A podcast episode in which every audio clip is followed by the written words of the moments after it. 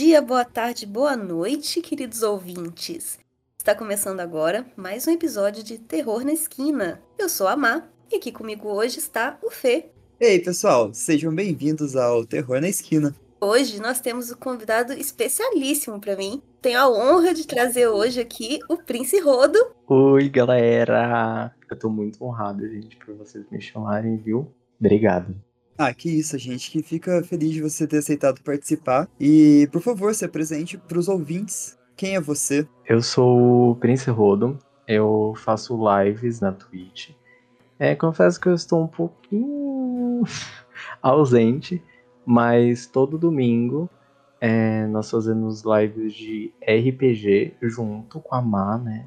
E eu aconselho vocês irem lá. É no RPG Seguro, na Twitch. Gente, o, Rodo, ele é mestre de RPG também, e joga RPG, normalmente com a Pão narrando. Então, vão conferir o site do RPG Seguro, o Instagram, e o canal é o Pão Doce TV1. Todo domingo, 7 horas da noite, mais ou menos, a gente tá lá jogando, normalmente chamado de Cutulo, mas alguns outros sistemas também entram. Então, não percam. Má, como o Rodo não, não sabe qual é o tema, que tal você apresentar o tema para ele? Hoje o Fê escolheu um episódio muito especial. Que é a primeira vez que a gente vai falar desse assunto aqui no canal, primeiríssima vez. A gente nunca leu nenhum relato ligado a isso. E antes, eu não sabia que esse tipo de. Ai, como é que eu vou falar isso? Mitologia? Não, entidade? Era diretamente ligado à religião, cara. Não sabia, de verdade. Depois que eu fui descobrir. Então, sem mais delongas, hoje a gente vai contar histórias de jeans. Jeans. Assim parece que eu tô falando de calça, né, gente? Mas não é que é mitológico que virou o gênio do Aladdin. Isso mesmo, eles são diretamente ligados à religião muçulmana. E se eu não me engano, eu posso estar falando bobagem, mas creio que não, eles são até mesmo citados no Alcorão. Eles são citados no Alcorão. Isso é muito louco. E, tipo, eles se aproximam muito aos demônios da, da religião católica. Uau! Você sabe uma coisa interessante também? Que os muçulmanos acreditam que os djinns podem se converter ao Islã. Que louco!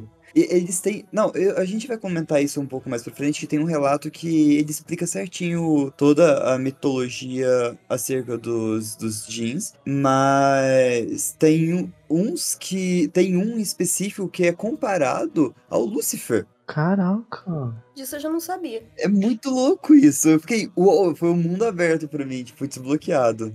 Uma coisa que, que eu vou deixar aqui já, tipo, na cara é que não vamos entrar em princípios religiosos. Tá muito, muito, muito longe da minha realidade. Tá, tipo, bizarramente longe da minha realidade. Se vocês querem saber mais sobre questões árabes e muçulmanas, procurem alguém que saiba.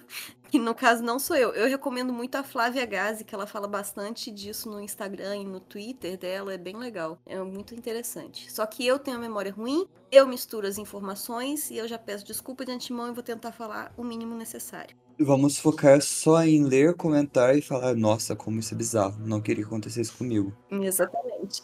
Bora começar, Mar? Faça as honras. Eu vou contar uma série de histórias curtas, então, sobre Dijins, pra gente poder começar a entender do que se trata. Começando pelo He Raise Character, que conta que minha namorada nunca deixa eu brincar sobre Dijins.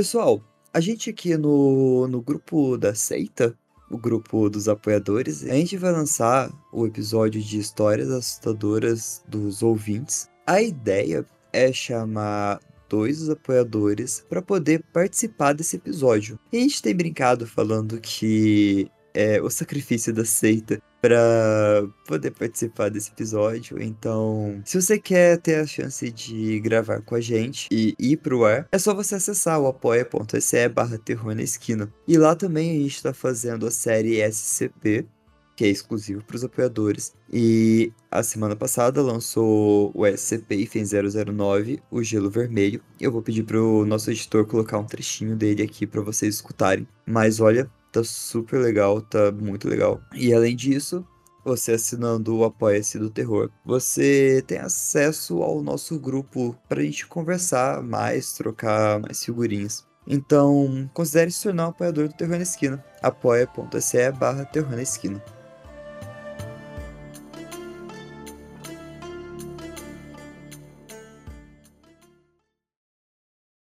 Última. Usamos armas, capitão? Harris. Pode haver o X, então sim. Mas mantenha-as no modo tiro único. Não queremos as armas fiquem muito quentes. Cassidy. Boa ideia, não quero acabar com esse cara. Whitmore. Pega uma. Com certeza.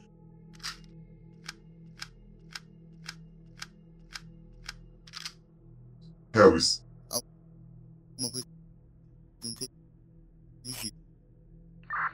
Por favor, repita, Harris, não entendemos. Harris. Tem. Tem uma câmara aqui, controle. Eu diria 5 ou 6 metros de diâmetro. Está preenchida com gelo vermelho. No meio tem uma piscina. Parece ter cerca de 3 metros de largura. Uma profundidade desconhecida. Cassidy. Mas que porra.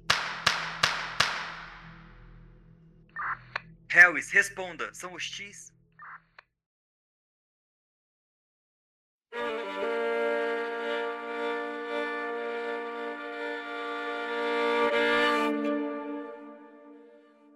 Minha namorada nunca me deixa brincar sobre Dijins. Ela nem me deixa dizer Dijin.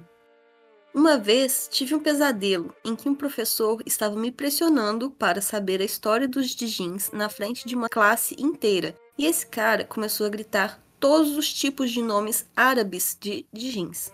Eu não falo árabe, então foi estranho. Quando eu contei à minha namorada, ela disse algo como se eles dissessem o nome deles ou você descobrisse o nome deles. Você pode repetir para eles e eles vão fugir. Coisas muito interessantes, mas ela não me deixa dar uma olhada nelas. Diz que são coisas que é melhor não saber. Também encontramos um Reddit perguntando: conte-me suas histórias de gênios. E o Robcan167 contou o seguinte: Em algum momento da minha adolescência, por volta dos 13 anos, eu acordava no meio da noite e via uma figura negra parada ao pé da minha cama. De alguma forma, eu sabia que era uma mulher, embora eu nunca visse seu rosto. Ela aparecia uma vez a cada dois meses. Nas primeiras vezes, eu fiquei petrificado. Ficava sentado a maior parte da noite olhando para ela. Eventualmente, eu me acostumei com sua presença. Dependendo do dia, eu voltava para a cama e dizia a ela para ir embora, ou até mesmo tentava conversar com ela, mas ela nunca respondia. Ocasionalmente, ela aparecia em cima da minha cama, em cima de mim, na minha cama. E isso era o mais assustador. Mais tarde, um amigo meu que é psicólogo qualificado me disse que existem várias doenças relacionadas ao estresse que podem se manifestar dessa forma. Minha infância foi muito estressante por um motivo diferente, então presumi que fosse isso. As duas últimas vezes que eu a vi foi quando eu tinha cerca de 25 anos, e novamente, sete anos depois, na minha lua de mel, quando minha esposa me acordou petrificada, dizendo que havia uma mulher de preto parado ao pé da nossa cama. Olhei para a mulher de preto, depois para minha esposa. Fiquei chocado por minha esposa conseguir vê-la também. Levantei-me para acender a luz e ela foi embora. Eu não queria assustar minha esposa, então disse que não vi nada. Eu nunca contei essa história para minha esposa, porque só iria assustá-la, e acho que nunca contarei. Eu pergunto a ela de vez em quando se ela viu a mulher de novo, e ela diz que não. Ela conta isso como uma de suas histórias de gênios, e eu apenas sento lá e ouço com um sorriso no rosto. Mas no fundo, eu espero que a mulher de preto nunca mais volte. Desse relato, é bizarro, né? De qualquer entidade no pé da tua cama de madrugada. Mas existem Dijins do sexo feminino também, né?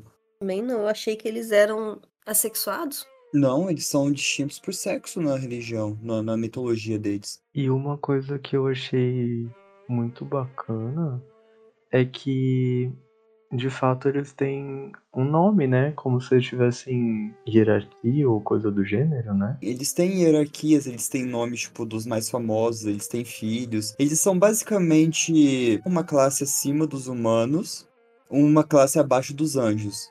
E eles vivem numa, numa terra diferente da nossa, observando a gente o tempo inteiro. Continuando com as histórias curtas de jeans, nós temos o Garota me mandou mensagem no Reddit, contada pelo Theodor Meder. Um dia, uma garota cristã aleatória me mandou uma mensagem no Reddit, pedindo ajuda. Ela me encontrou pelos meus comentários. Ela convocou um incubus, Jin. Já tá errado, gente. Tá tudo errado nessa história. Ela convocou um incubus, Jin, amante, quando ela era muito jovem. E, depois de três anos, o Jin começou a visitá-la intimamente durante o sono. Aos poucos, sua vida foi se arruinando. Ela perdeu o foco nos assuntos cotidianos. Ela foi reprovada em todas as aulas e desistiu, porque não conseguia compreender nada por estar sendo assombrada. Além dos encontros noturnos, ela começou a ouvir vozes durante o dia, o que é incomum para uma possessão de gênios. Ela busca a solução na internet, vai a psicólogos, faz rituais e exorcismos na igreja e, por fim, me perguntou, um estranho aleatório no Reddit. Eu digo a ela tudo o que sei e sugiro que ela faça uma rúquia, que é um exorcismo islâmico, nela. Enquanto ela tenta encontrar uma desculpa para apresentar sua família católica para o rúquia, eu acompanho seu progresso. Meses se passam e ela faz o rúquia. O Hack, que é quem faz o rúquia, diz que é realmente um amante Tim. Algum tempo se passa novamente e um dia ela me conta que as vozes em sua cabeça lhe dizem que eles são viajantes astrais e que eu sou um deles. Ela pergunta se isso é normal. Eu digo que tenho que pesquisar mais antes de dar uma resposta. Daquele dia em diante, ela nunca mais esteve online. Estou preocupada com ela, só Deus sabe o que aconteceu.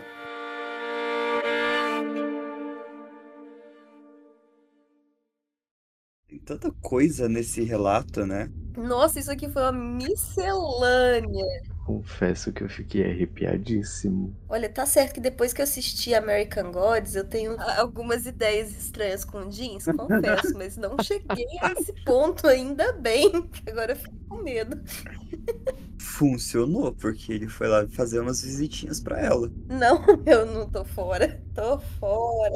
E o pior de tudo, ou, ou melhor, sei lá, não sei, né? O quão é ruim pra ela. Tipo, tudo dá a entender que foi buscar ela, né? Aí ela pediu e ele atendeu.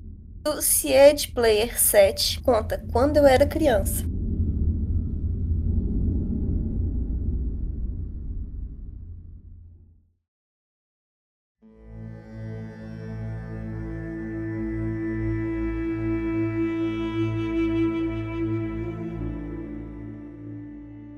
Era criança, costumava dormir no mesmo quarto com meus irmãos e minha irmã mais novos.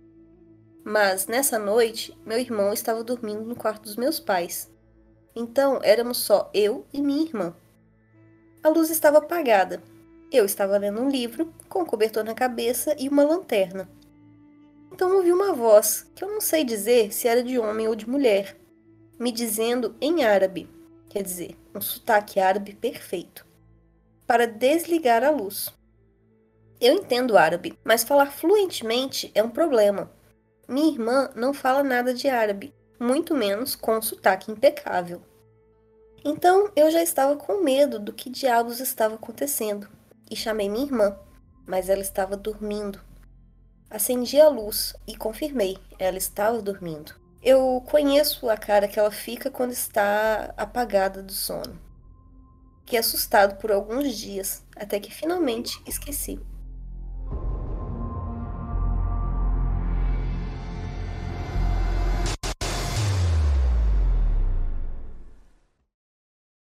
Essa também me pegou um pouquinho. Gente, O Jim, o Jim conselheiro, né? Vai dormir, criança. é, vai ver ele tava falando com a Alexa, né? Pra desligar a luz. Meu Deus, minha Alexa desligou minha luz. Foi a Alexa mesmo? Ou foi um Jin? Eu tô começando a ficar assustada, gente. Eu não conheço nenhum, nenhum muçulmano, nenhum árabe pra eu pedir socorro. Eu também não. Vamos ter que recorrer a macumba. Então, não tem nem como se comunicar. Ai, gente. Bom, mas eu vou aproveitar esse seu gancho e eu vou pegar o post do Ox Crescent no Paranormal. Ele postou assim: o Jin de Jin explicado na forma que ele conhece sendo muçulmano.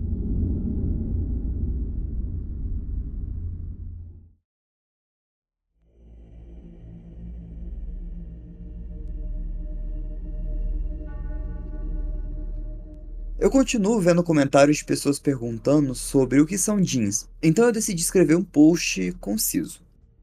Este não é um post abrangente, mas a intenção é lançar alguma luz sobre um tópico confuso. Nós nos referimos aos que os cristãos chamam de demônios, como Jin. Eles são uma das três criações inteligentes de Deus. Os outros dois sendo humanos e anjo, os jeans foram criados a partir de um fogo sem fumaça, e alguns suspeitam que isso significa eletricidade ou uma propriedade eletromagnética. Os seres humanos foram criados a partir da argila, carbono e água, anjos de luz ou fótons. Os humanos e os gênios desfrutam do direito do livre-arbítrio, mas os anjos estão restritos à obediência de Deus. Alguns jeans são bons, alguns são puro mal, mas a maioria está no meio. Em árabe, os maus são chamados de shayatin, que é o plural, ou shayatan, que é o singular. Então, em inglês, jin se traduz em demônio. Shaitan se traduz em Satanás ou diabo. E aqui eu vou fazer um adendo que a tradução que a gente tem como gênio, ele vem de uma possível tradução do Mil e Uma Noites, em que traduziu o jeans do árabe como em francês, que a primeira tradução foi em francês, como genie, que seria os gênios, aí vem do francês. Iblis, ou Lúcifer, é importante para a história dos jeans, porque ele lidera todo o mal puro, o Shayatin. Ele não era o Jin original, o primeiro Jin, mas era o melhor na adoração a Deus dos jeans e ocupava uma posição elevada devido à sua devoção. No entanto, quando Deus anunciou a criação de Adão como a sua melhor criação, ele ficou com ciúmes e ficou muito arrogante. Ele sentiu que o homem era uma criação inferior e que sua adoração a Deus por milhares de anos era prova disso. Deus, sendo o criador de todos e de tudo, disse a Iblis que ele havia transgredido todos os limites e seria enviado para o inferno. Ele pediu um adiamento antes da sua sentença, para que pudesse provar a ele quão facilmente ele poderia fazer com que a humanidade fosse desviada do caminho da adoração a Deus. Deus concedeu a ele. A maçã proibida foi mordida, Adão e Eva foram enviados para a terra. Você conhece a história que temos aqui. Então, de volta ao Jin, eles existiam muito antes que a humanidade chegasse à Terra, e eram grandes em número, mas infelizmente não conseguiam se dar bem e travavam grandes guerras entre si. Isso causou todo tipo de destruição na Terra e, como consequência, as suas populações diminuíram e a humanidade floresceu. Eles acabaram estabelecendo pequenas tribos nas regiões remotas da Terra. Como já mencionado, nem todos os jeans barra demônios são necessariamente maus. Eles praticam muitas das mesmas crenças praticadas pelos humanos. Eles organizaram sociedades onde distribuem justiça. Essa é uma das razões pelas quais eles raramente matam humanos. Há repercussões severas, incluindo a pena de morte. Quando você tiver um problema com eles, peça proteção. Não importa a fé que os gênios pratiquem, eles vão recuar. Isso é confirmado por exorcistas de muitas das fés. Entre suas tribos, eles têm diferentes níveis de poder. Alguns podem voar, Outros podem mudar de forma, imitar vozes humanas, e alguns mais poderosos, chamados de Ifrits, são capazes de viajar na velocidade da luz. A maioria, se não todos os fenômenos paranormais sobre os quais lemos fantasmas, fenômenos UAP, orbes, espíritos, skinwalkers, Fai, Dogman, Wendigo, Sasquatch, Os muçulmanos, em sua maioria, consideram todos eles sendo uma forma ou de outra de um jin. Outras curiosidades sobre jeans. Existem várias classes, cada um com seu próprio grau de indiferença e ou hostilidade para com os humanos. Eles não podem ser vistos em sua forma original. Tudo o que vemos é qualquer forma que eles assumiram, a forma que eles querem que vejamos. Um dos tipos mais comuns de Jin, chamado Rin, assume uma forma de cobra, lobo negro como criaturas ou outros animais.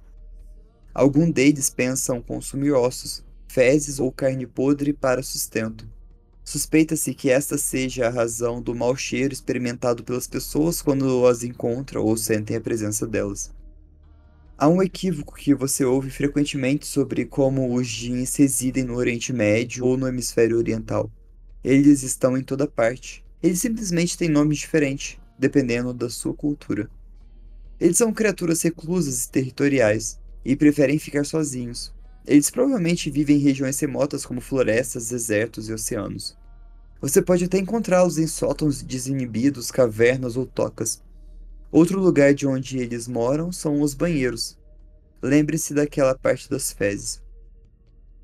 Se você invadir o território de um deles, você vai ter problemas.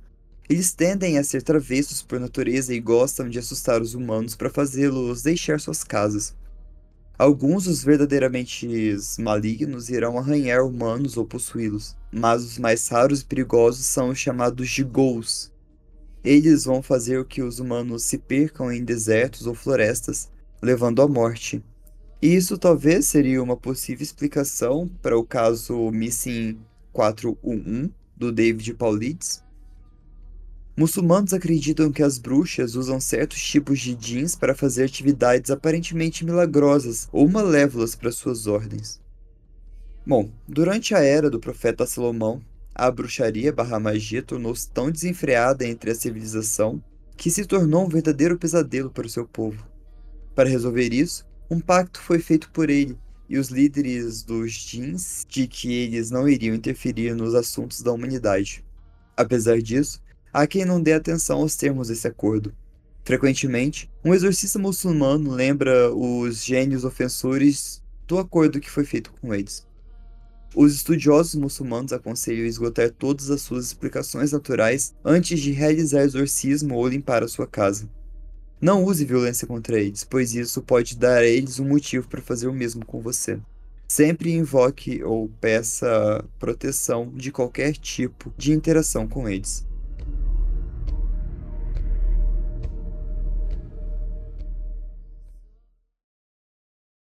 Eu acho que isso esclarece bastante coisa do que a gente viu e do que a gente vai ver a partir de agora. É, mas de repente o Jin do Deuses Americanos não é mais tão atraente. então, É que ele tinha a cara de ser tão cheiroso, gente. Agora eu descubro que eles não são cheirosos. Eu fiquei meio magoada. Mas isso que é engraçado, eu acho que, tipo, parece que é como se fosse uma outra humanidade. Só que não seria humanidade, porque, tipo, eles têm de todos e todos os jeitos, sabe? Igual os seres humanos. sim, sim. E é basicamente isso. Eles são um pouco elevados, porque eles têm poderes, né? Vamos dizer assim. Mas eles possuem o livre-arbítrio do ser humano. Então, basicamente, sim. Então, Vilma, tem uns que provavelmente podem ser cheirosos. É, talvez. Então pronto. Vou voltar a pensar no, no deus- deuses americanos como sendo um cheiroso.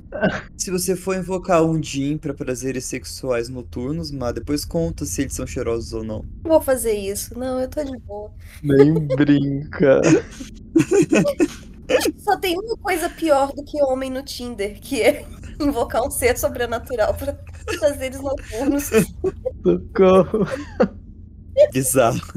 É, e eu não falo sobre mulheres no Tinder porque, por algum motivo, nenhuma delas dá match comigo. Se, se, se alguém conhecer uma rede, uma rede de namoros pra bissexuais e sapatão, gente, vocês mandam pra mim, por favor. É o Sapatinder. O Sapatinder. Socorro. Se a mulher me encontrar no Tinder, dá match comigo. Eu tenho certeza que eu, que eu te curti. Ai, socorro. Bom. como não pode deixar de ser os Estados Unidos, né? Foi lá xeretar e deu de cara com os jeans ou fantasmas. E essa é uma história que o Danton Silver conta.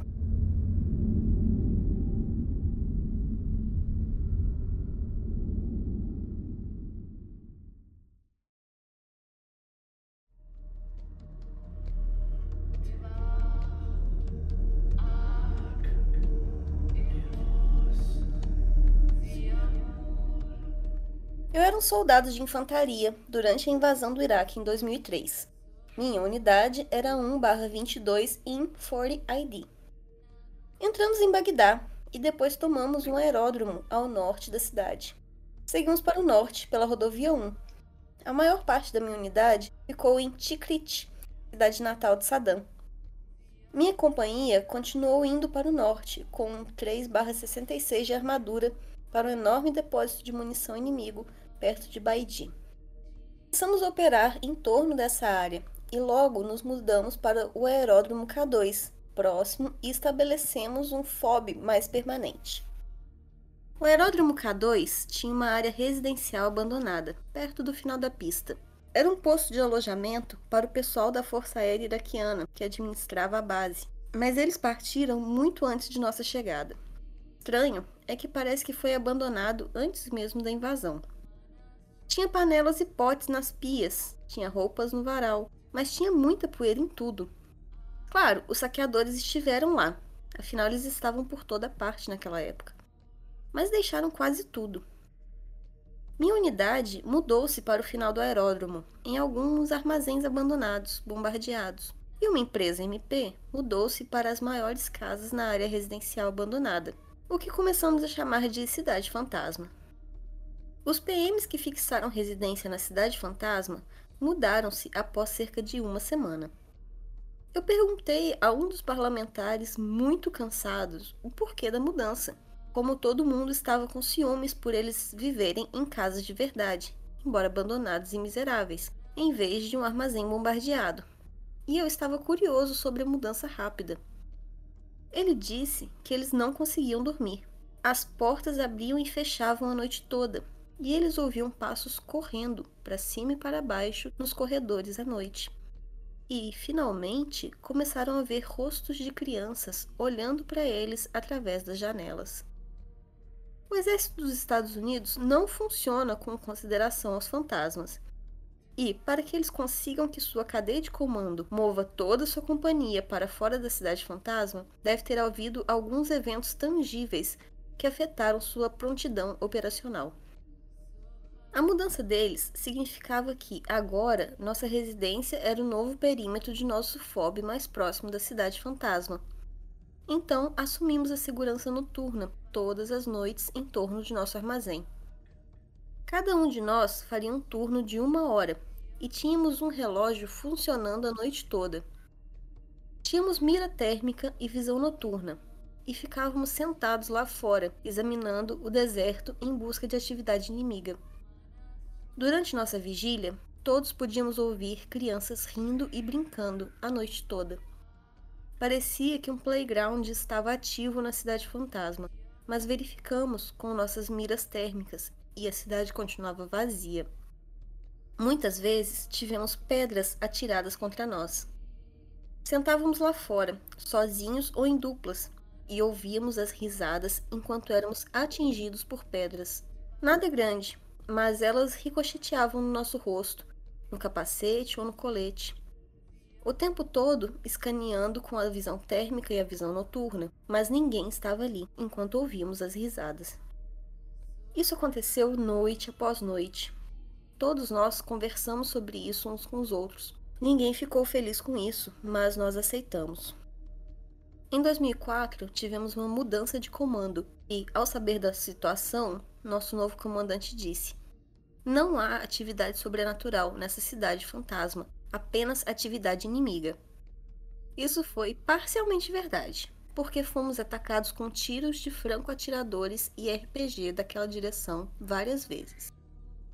Sua decisão foi montar uma patrulha noturna e armar emboscadas na cidade fantasma todas as noites já estavam ocupados procurando armas de destruição em massa durante o dia, Estávamos fazendo patrulhas de 18 a 36 horas, QRF, segurança de comboio, mais patrulhas, demonstração de força, emboscada. Ah, e agora é isso? Meu esquadrão havia feito a nova patrulha algumas vezes e sempre parecia muito escuro ao caminhar pela cidade fantasma. Havia um antigo forte britânico remanescente dos dias de colônia, com portos de tiro e torres, ruas com calçadas e casas bem decentes, todas vazias. Durante a patrulha, ainda podíamos ouvir as crianças brincando, mas parecia tão fraco quanto quando estávamos de guarda do perímetro. Subíamos em um telhado, ficávamos de emboscada e apenas ouvíamos. Para o vento, as crianças, e é isso. Uma noite estávamos patrulhando a cidade fantasma, em uma formação de cunha modificada. Um dos nossos soldados gritou: Que porra é essa? Depois gritou mais alto: Que porra é essa? Ele apontou sua arma para o meio da nossa formação e então largou a arma e correu. Ele correu sozinho no escuro, desarmado, no meio de uma zona de combate, para longe de todos. Aqueles que olharam para o soldado em fuga ouviram. Andando conosco estava uma sombra sólida, com aproximadamente a forma de uma pessoa, alta, com braços muito longos, pernas finas e um tronco muito estreito. Ele virou a cabeça para frente e para trás, como se estivesse surpreso por ser descoberto. Ele se abaixou e então saltou. Pousou agachado em cima de uma cerca de arame nas proximidades, ainda de frente para nós, e movendo a cabeça para olhar para nós. Seus olhos rapidamente brilharam em vermelho, então ele pulou para trás da cerca e desapareceu na noite. Alcançamos o soldado. Nosso líder de esquadrão estava super chateado. Ele foi maltratado um pouco, pois estava absolutamente perdido, gritando e chorando. Esse soldado era resiliente. Eu, pessoalmente, o vi atirar em um inimigo de perto. Todos nós passamos por muita coisa e éramos confiantes e competentes. O que vimos naquela noite não foi a coisa mais assustadora pela qual passamos naquela implantação. Engajar o inimigo regularmente foi. Mas o inimigo fazia sentido. Essa criatura não. Foi de longe a coisa mais perturbadora que já presenciei, pois parecia ter um propósito nos acompanhando. Daquele ponto em diante, sempre que era nossa vez de patrulhar a cidade fantasma, nosso líder de esquadrão nos levava até a borda e esperávamos em emboscada. Tenho certeza que todos ainda apreciamos isso até hoje.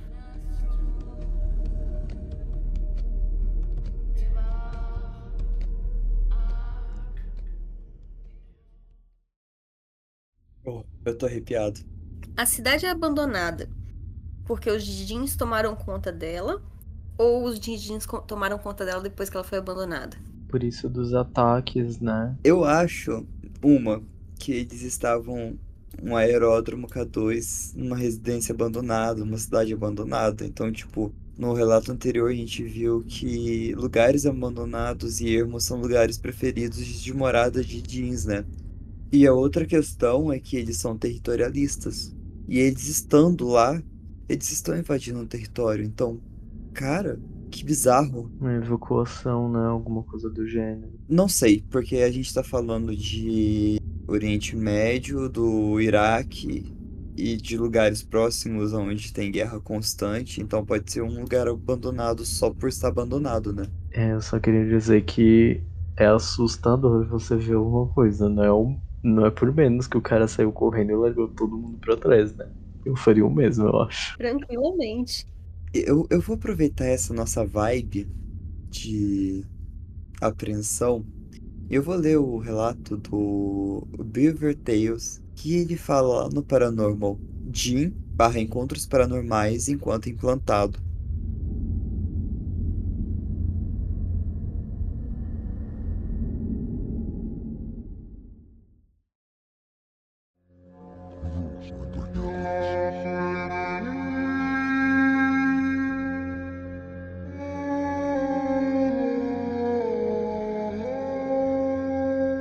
Voltei não muito tempo atrás e pensei em compartilhar minhas experiências. Entramos no campo e não é nada demais. apenas fazendo nosso trabalho no deserto. Devido à natureza do meu trabalho barra missão, fiquei confinado ao FOB. Trabalhei à noite durante toda a turnê, então meu horário de trabalho era das 21 às 9 da manhã. Como você pode imaginar, eu dormia durante o dia. Antecedentes: A base era um importante posto de serviço para os militares iraquianos. Foi construída nos anos 70 e 80 para acomodar um exército em expansão sob domínio de Saddam. Então a Guerra do Golfo, em 91, aconteceu e nós bombardeamos. Em 2003 invadimos de novo e adivinha? Bombardeado e ocupado até 2011, quando devolvido aos iraquianos. Portanto, incontáveis suicídios ou mortes relacionadas ao combate de anos de aumento e um pico de insurgência. 2014 bombardeado de novo porque o ISIS ultrapassou e o estava usando como um campo de extermínio. As piscinas olímpicas do local estavam cheias de corpos e havia um rolo compressor usado para atropelar as pessoas. Em 2014, agora ocupado pelo exército iraquiano. Então, como você pode imaginar, isso pode ser um viveiro de várias coisas. A ocorrência número 1, um, meio engraçada e estranha, foi cerca de um mês de turnê e eu estava dormindo no meu quarto. A gente dorme num quarto 6x6 com um colega de quarto. Eu tive a sorte de nunca vê-lo, pois tínhamos turnos opostos. Eu estava de costas para o centro do quarto e acordei com um leve toque, agarrando na parte de trás do meu braço. Eu rolei e vi o que era uma sombra negra parada com 1,90m de altura, a mais ou menos uns 2 metros de mim. Eu uso óculos e minha visão é absolutamente horrível. Então, eu supus que era um dos soldados me acordando. Eu rolei para trás e depois eu coloquei os meus óculos, mas não tinha nada lá. Então, eu tropecei, falei com meu colega de quarto e ele atribuiu isso a algum pesadelo e eu também. Se passaram dois meses e tudo como sempre. Fui trabalhar às 21 e meu colega de quarto se acomodou, aproveitando que ele estava sozinho e ele tentou se masturbar. Depois de terminar, ele se sentou tentando se limpar e foi para o chuveiro e a luz ambiente iluminou a minha extremidade do quarto. Ele percebeu algo com o canto do olho e ele olhou para ver o que ele disse ser um cara grande, grande com os pés pendurados para fora da cama. E era tudo preto. Então, praticamente um cara sombrio deitado na minha cama. Ele disse que lutar não foi uma coisa que passou pela sua cabeça porque ele estava lá se limpando depois de se masturbar e ele congelou. Depois de desviar os olhos e voltar a tentar encontrar o interruptor de luz, a sombra tinha sumido. Então ele acreditou depois disso e pensou que era apenas um sonho. Dissemos aos nossos sargentos de pelotão na refeição do dia seguinte e ele se divertiu e se interessou com isso. Ele acredita no paranormal e decidiu falar a sua parte. De acordo com ele, nesse ponto da turnê, cerca de três meses depois, ele viu alguém sair do meu quarto em horários estranhos no meio do dia, horários em que eu estou dormindo, e caminhar até o quarto à nossa frente.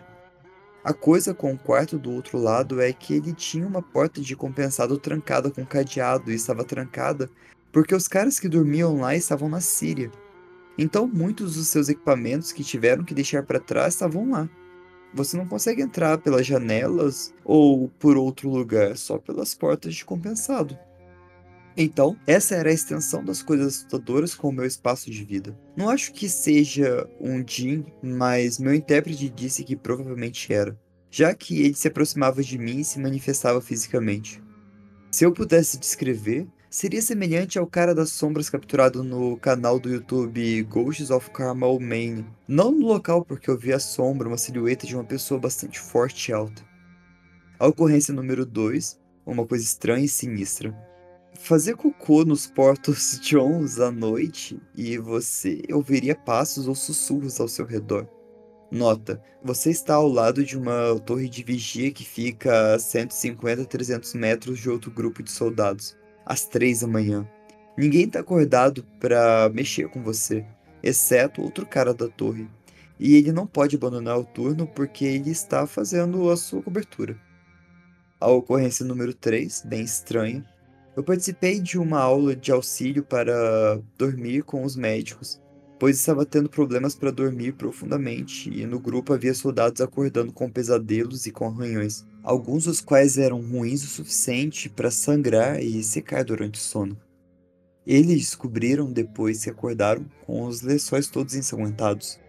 Ninguém disse nada além do médico, perguntando se ele precisava dar uma olhada. A coisa esquisita. Os caras do Entry Point, que cuidam de um grande portão com obstáculos, ouviram uma comoção com um bater no metal no portão principal à noite e iriam dar uma olhada e. não era nada. Towers relataria pessoas andando nas áreas abertas ao redor do perímetro à noite. Alguns notariam algo com seus NODs, a visão noturna, ou na escuridão ao qual seus olhos se ajustaram. Mas quando o sargento da guarda ou outros elementos de sua resposta verificavam, não tinha nada lá. Uma mulher gritando foi relatada das torres nas proximidades de um bunker bombardeado e prédios abandonados meio destruídos na extremidade da FAB. O sargento de guarda respondeu, e não tivemos nenhum funcionário relatando algum tipo de agressão. Sim, acontece muito lá. E ninguém desapareceu ou se extraviou. A Tower não relatou a ninguém na área além dos sargentos e foi um alívio naquela época. Essa é minha experiência assustadora no Iraque, que vocês me pediram para compartilhar. Sintam-se à vontade para fazer qualquer pergunta.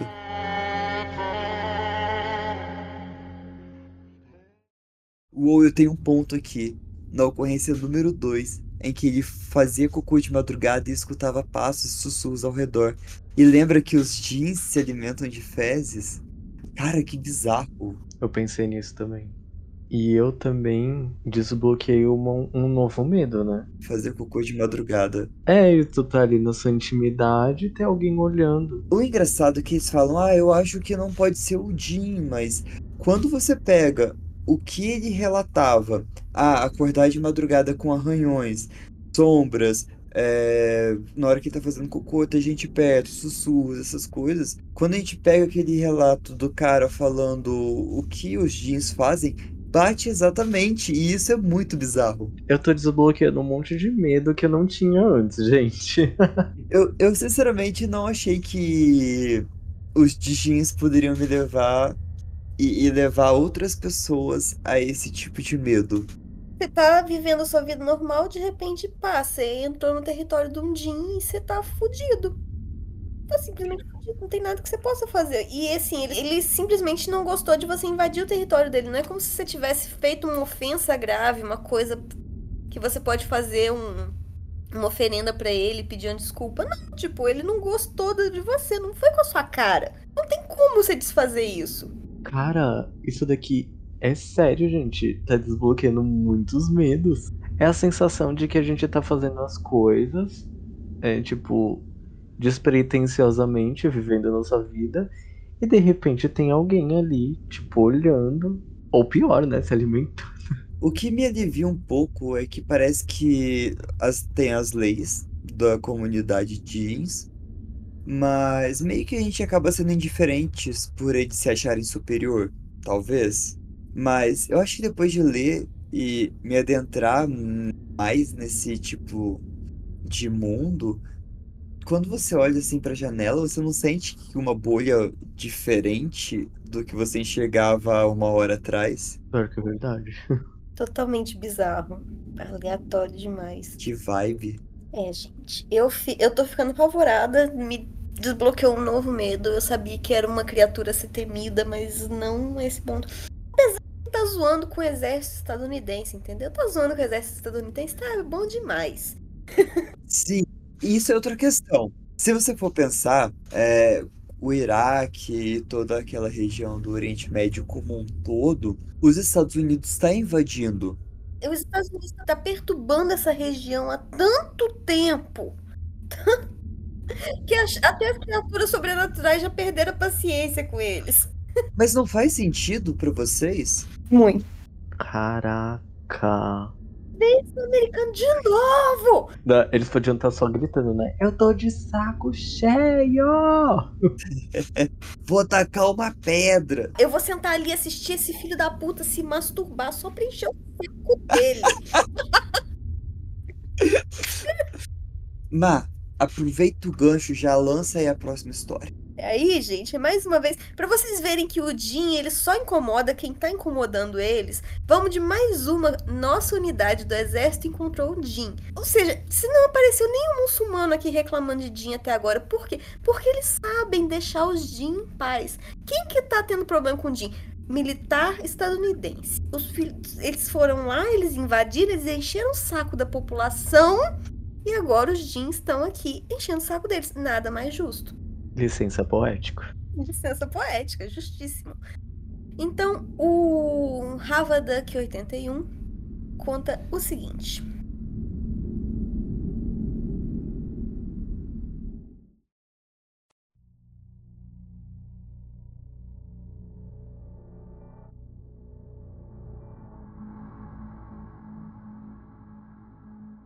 O exército foi implantado no Iraque em abril de 2006. Estávamos em Ramadi, a 123 quilômetros de Bagdá. Eu estava em um Humvee indo para Bagdá para uma licença de emergência devido a uma morte em minha família. Era perto da meia-noite e o Humvee em que eu estava tinha outras quatro pessoas. Outros dois Humvees também tinham a mesma formação de cinco pessoas no total, um na frente, um atrás. Eu estava sem arma devido à minha licença. O Humvee na frente parou bruscamente e todos nós pensamos que era um ataque.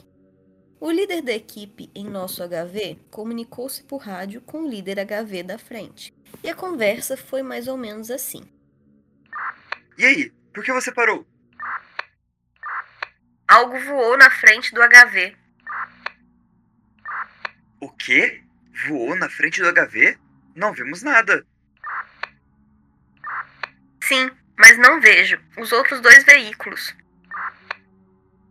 Naquele momento, no deserto, perto da rodovia, havia uma figura negra que parecia um pássaro enorme. Parecia que a fumaça estava emitindo uma fumaça esverdeada e enegrecida, com um pouco de coloração azul. Todos nós focamos nossos olhos. As duas tropas com nodes melhores, visão noturna, podiam ver algo, mas não conseguiam distinguir o que era. A fumaça estava distorcendo a visão. Em um ou dois segundos, uma pedra foi atirada em um dos rundes. Uma grande pedra do tamanho de uma cabeça. Todos nós congelamos devido às regras de engajamento, não podíamos simplesmente acendê-lo. Usamos um foco de luz e nessa luz algo simplesmente voou para cima e foi alto. Então ouvimos um barulho alto e estridente. Em um minuto, tudo acabou. Todos nós ficamos sentados em estado de choque, curiosidade e pânico, pensando: que merda foi isso? Quando chegamos a Bagdá, o tradutor que eles estavam usando para trazer para os fuzileiros navais que estavam conosco disse: Parece que vocês encontraram um ifrit.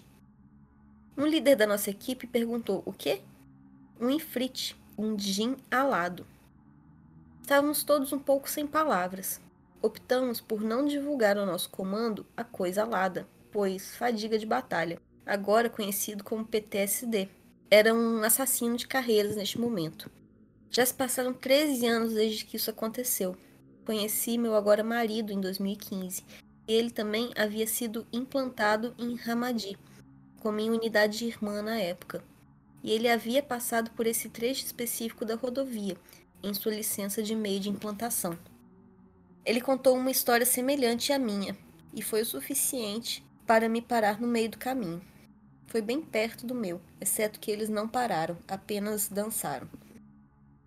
Considerando o tempo que estivemos lá, foi muito mortal, incluindo um posto de socorro tripulado por soldados que foi emboscado e feito em pedaços. Eu era um médico, então a morte era normal para mim, mas ainda não consigo entender isso, e agora, aparentemente, nos últimos dois lugares que moro, algo nos seguiu.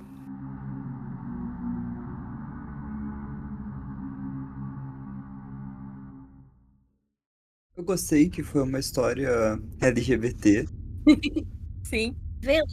Saem do país de vocês para encher o saco no país dos outros. É isso que acontece.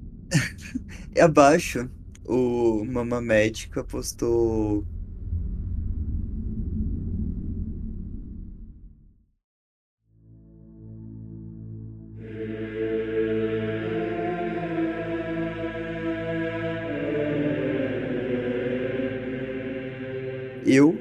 médico do Exército dos Estados Unidos, estacionei o AR Hamadi em 2005-2006. Parte da minha rotação de três dias, às vezes dois dias, e foi um OP no meio do caminho entre Hamadi e Fallujah. Uma coisa estranha que realmente me assustou foi uma enorme explosão de luz, silenciosa, a menos de 100 metros ao sul da nossa torre no meio da noite. Eu chamei e os rovers vieram verificar, mas nada foi encontrado. Também costumava ver faíscas de luz, às vezes, à noite, que agora suponho serem causadas por eletricidade estática da areia ou poeira soprada. A propósito, a morte também era comum para mim. Às vezes ainda tenho problemas. Espero que você esteja bem.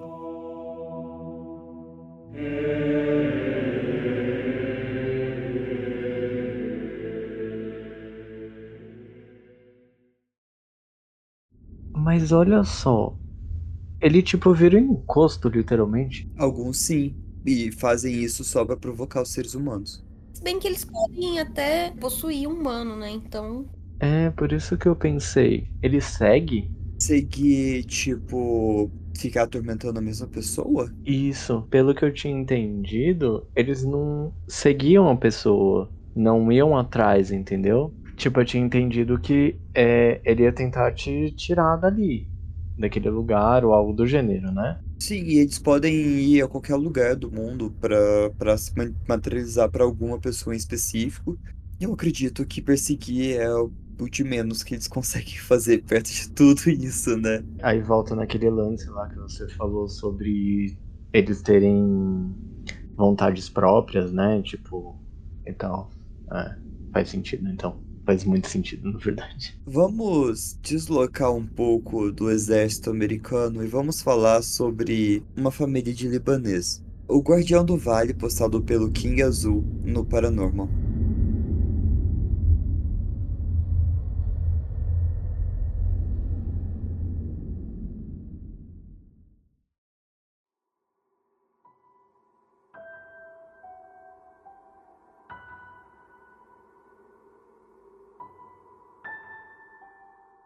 Somos libaneses e moramos no exterior.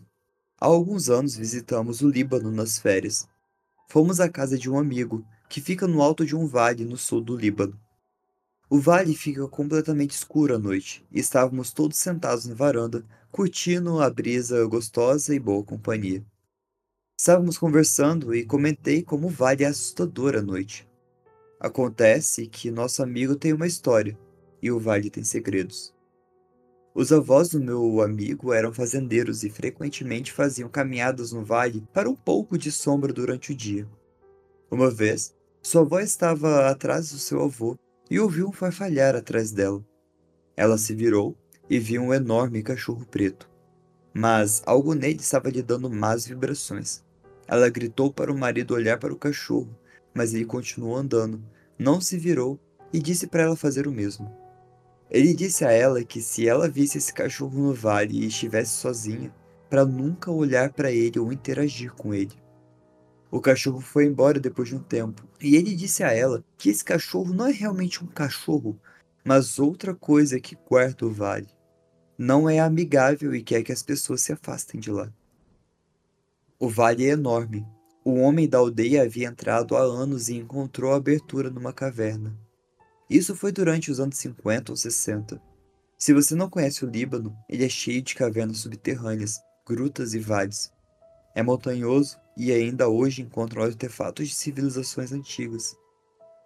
A caverna estava à vista. O cara nunca tinha visto isso antes, e de repente lá estava, aberto e convidativo. Então o homem entra na caverna e se depara com uma visão que o fez congelar. Até onde a vista alcançava, havia ouro e vários tesouros, vasos compridos, porta-incensos, as obras. O que realmente se destacou foram enormes estátuas de ouro e bronze de touros eretos com chifres, talvez uma divindade. O Líbano faz parte da terra dos antigos cananeus, que adoravam Moloque, simbolizado por um touro, e Baal, entre muitos outros deuses. Então um homem, compreensivelmente chocado, animado e pensado ter encontrado o tesouro do século, sai correndo da caverna e entra na vila para levar todos ao que viu. Um grupo de homens o seguiu e ele os levou até o local onde ficava a caverna. Toda a aldeia esteve lá no vale em algum momento. Ninguém nunca viu uma caverna. Mas o cara estava convencido de que encontrou riquezas que todos tinham que ver. Este homem não era louco, nem bêbado. Ele é um homem respeitável da aldeia, com uma sólida reputação e uma família. Mas não havia nada. Ele foi recebido por uma rocha sólida. Não havia caverna, não havia abertura, nem ouro, nem touros de três metros, nada. O cara jurou, de cima a baixo, quase histérico, que ele estava lá, que ele entrou com os próprios pés. Ele continuou insistindo que estava lá e olhou freneticamente por toda parte, jurando no Alcorão que ele viu, mas não tinha nada lá. Eles realmente não poderiam fazer nada além de ir embora. Se você estiver familiarizado com as histórias dos Jin, eles são frequentemente convocados para coisas diferentes.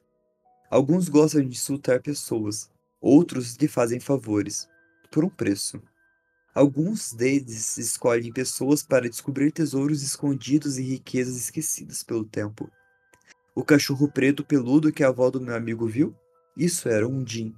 As teorias são de que o Jin estava protegendo a caverna, ou estava pregando peças no homem, ou era tudo uma farsa. Mas essas pessoas sólidas e trabalhadoras da aldeia, eles trabalham para comer e não têm tempo para histórias tolas e bobas. Então, o vale começou a ganhar a fama. Minha esposa e eu rimos, levamos isso nada sério. Histórias legais e interessantes, mas isso é tudo o que pensávamos que era. Um pouco depois da meia-noite, partimos para fazer uma viagem de uma hora e meia de volta a Beirute. Antes de continuar lendo, não tinha drogas nem álcool envolvido nessa história. Somos muçulmanos e não podemos beber ou tomar substâncias que alteram a mente. Nós dois somos sensatos. Isso não é uma piada. Eu estou dirigindo de volta por essas estradas escuras e sinuosas, com apenas os faróis dos carros iluminando nosso caminho. Cerca de 20 minutos depois de dirigir, eu vi algo na minha frente. O problema é que eu estou dirigindo em um animal não estava se aproximando do carro, apesar de estar caminhando, supostamente atravessando a estrada. Quanto mais eu avançava, mais eu percebi que essa coisa não estava se aproximando. Então eu notei a lã, ou a pele, lã desgrenhada, feia e emaranhada pendendo de suas patas traseiras enquanto caminhava. Sua frente estava coberta de escuridão. Mesmo com os faróis acesos, eu não consegui ver a cabeça nem as patas dianteiras apenas um traseiro grande e feio de um animal peludo. Imagina um carro avançando e um animal atravessando na frente dele, exceto que o animal não estava se movendo com o carro. Estava sempre a 4 metros de distância, não importa o quão sinuosa fosse a estrada. O carro continuava andando e eu comecei a entrar em pânico. O que diabos é essa coisa e como que diabos ela não está se aproximando? Então, ele se sentou nas patas traseiras, como uma pessoa, eu continuei dirigindo, assustado a essa altura. Ele ainda não se movia, mas eu não conseguia alcançá-lo. Eu não conseguia acreditar no que estava vendo. Eu pensei que eu estava ficando louco. Eu tentei não assustar a minha esposa, mas eu fiquei petrificado. Então ele ficou nas patas traseiras, e eu juro por Deus que ele se transformou numa figura humana. Então desapareceu.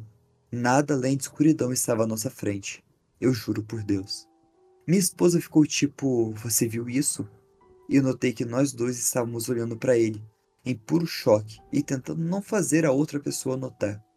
Eu não disse nada enquanto estava olhando para ele. Ela viu, e eu pedi para ela descrever o que ela viu.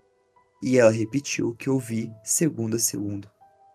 Eu sou um homem adulto, mas eu estava com medo uma forma crua e primitiva que eu nunca havia sentido antes.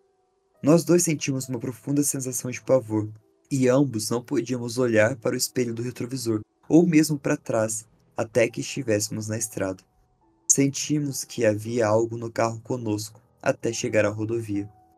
Fosse o que fosse, é muito sério sobre aquele vale. Eu estou convencido de que ele estava nos ouvindo aquela noite e que se manifestou porque claramente não acreditamos no meu amigo. Até hoje, nós dois nunca vimos nada parecido. Contamos a todos, inclusive ao amigo com quem estávamos. Ele imediatamente disse que é Odin, que aparece como um cachorro preto. Eu nunca vou esquecer do que aconteceu. Eu sempre vou continuar repetindo a história, não importa o que. Isso aconteceu comigo. Eu vi claro como um dia, e minha esposa também. Não estávamos sob efeito de nada. Não era um animal. Estava andando bem na nossa frente, mas continuou andando no ritmo do carro. E não tinha absolutamente nenhuma razão pra gente mentir. Eu tenho uma foto do vale. Tá no meu drive externo. Então eu vou tentar encontrá-la amanhã e eu posto aqui.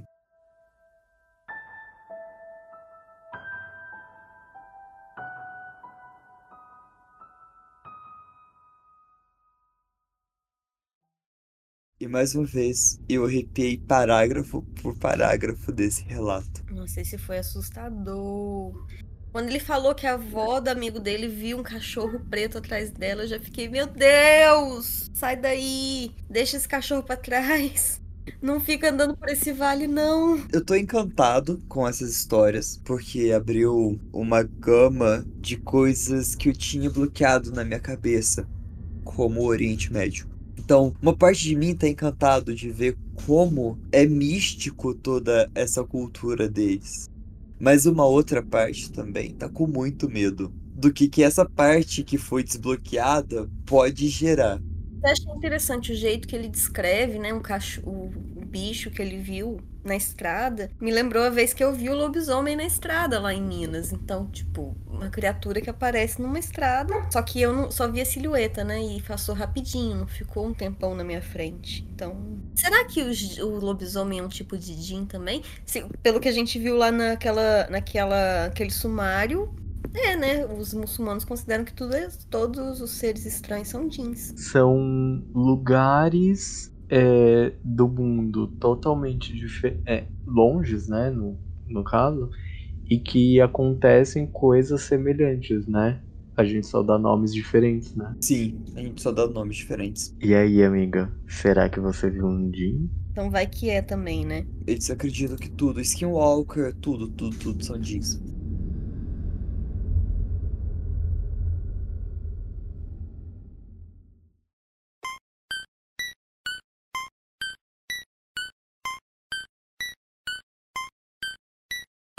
E você, Rodo? O que, que é a sua conclusão depois de toda essa gama de relatos? Vou ter que desligar todas as luzes.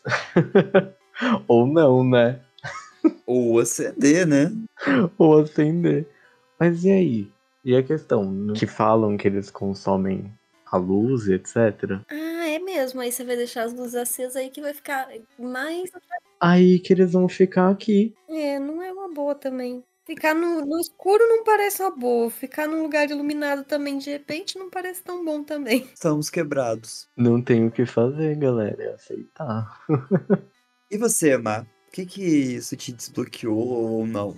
Isso, na verdade, bloqueou a, a, o charme que eu achava que o Jin do Deus Americanos tinha. Bloqueou, não tem mais charme. Estou apavorada.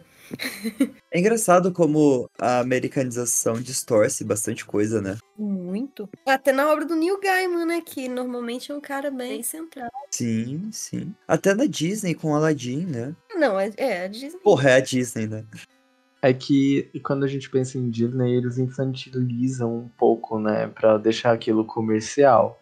A gente não pode imaginar que, tipo, o gênio ia falar assim: ah, tá bom, eu te dou muito dinheiro, mas você vai ter que fazer um pacto e me dar sua alma. Tipo, estranho, né?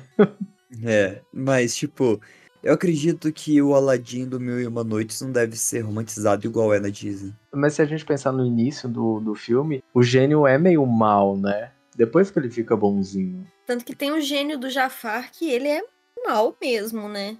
Às vezes simplesmente eles dão match, né? Tipo, ah, esse daqui é mal, vou me juntar pro mal. Pode ser, não? Sim, provavelmente. Eles têm livre-arbítrio. E você gostou do episódio? Você gostou de ter participado? Amigo, eu não gostei, eu asmei. tipo, foi muito legal, porque é, um, tirou tudo do que eu. do que abriu, né, na real. Abriu minha mente para outras coisas e outras explicações. Dois, foi muito divertido é, as conversas em off aqui. e que foi a minha primeira participação em um podcast. É uma realidade diferente. Foi muito bacana, gente. Uh, bacana. Primeira vez que eu narrei e agora eu tô aqui no, em participar do primeiro podcast aqui no meu. Adorei. Exatamente. Eu amei, amei, amei. De verdade, gente. Eu fiquei muito agradecido por terem me chamado. Aceitei na hora, inclusive. Ai, que bom. Fiquei feliz de ter aceitado. Faz tempo ia chamar você e a Pão pra virem aqui, só que aí eu dei uma pausa no podcast não tinha como chamar, né? A porta tá aberta pra voltar mais vezes, porque foi muito bacana o episódio, foi tranquilíssimo e muito obrigado por ter participado. Ah, obrigado você por ter chamado. E também já fica aqui, né? Chamando você pra participar de um RPG lá com a gente, por favor. Ah, obrigado. obrigado. Que é bem legal. E assim, eu fiquei sabendo que era também a sua primeira vez, né? Nunca jogou RPG assim, né? Não, nunca joguei. Só ouvi falar que é do demônio. Oh, tá faltando, né, a gente fazer um, um episódio só sobre histórias de RPG do demônio. É válido, hein? Uhum. Pensei nisso. Eu pensei nisso. A gente programa e chama o Rodo de novo. Aí vamos tentar chamar a Pão junto. Pode chamar nós dois. Que Cutulo come solto, viu? Demônio em entidade. Bum.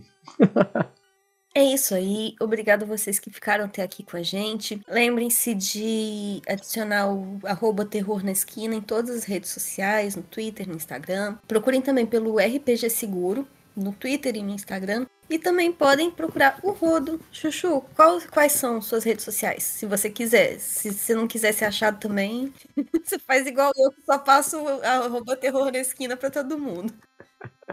Fica no anonimato, né, amiga? Não, mas podem me seguir sim. É Prince Rodo em todas as plataformas. É Prince Rodo. Inclusive, se você quiser jogar algum jogo comigo, vai ser também Rodo. Então é isso, pessoal. Muito obrigada e cuidado nas esquinas. Tchau. Tchau.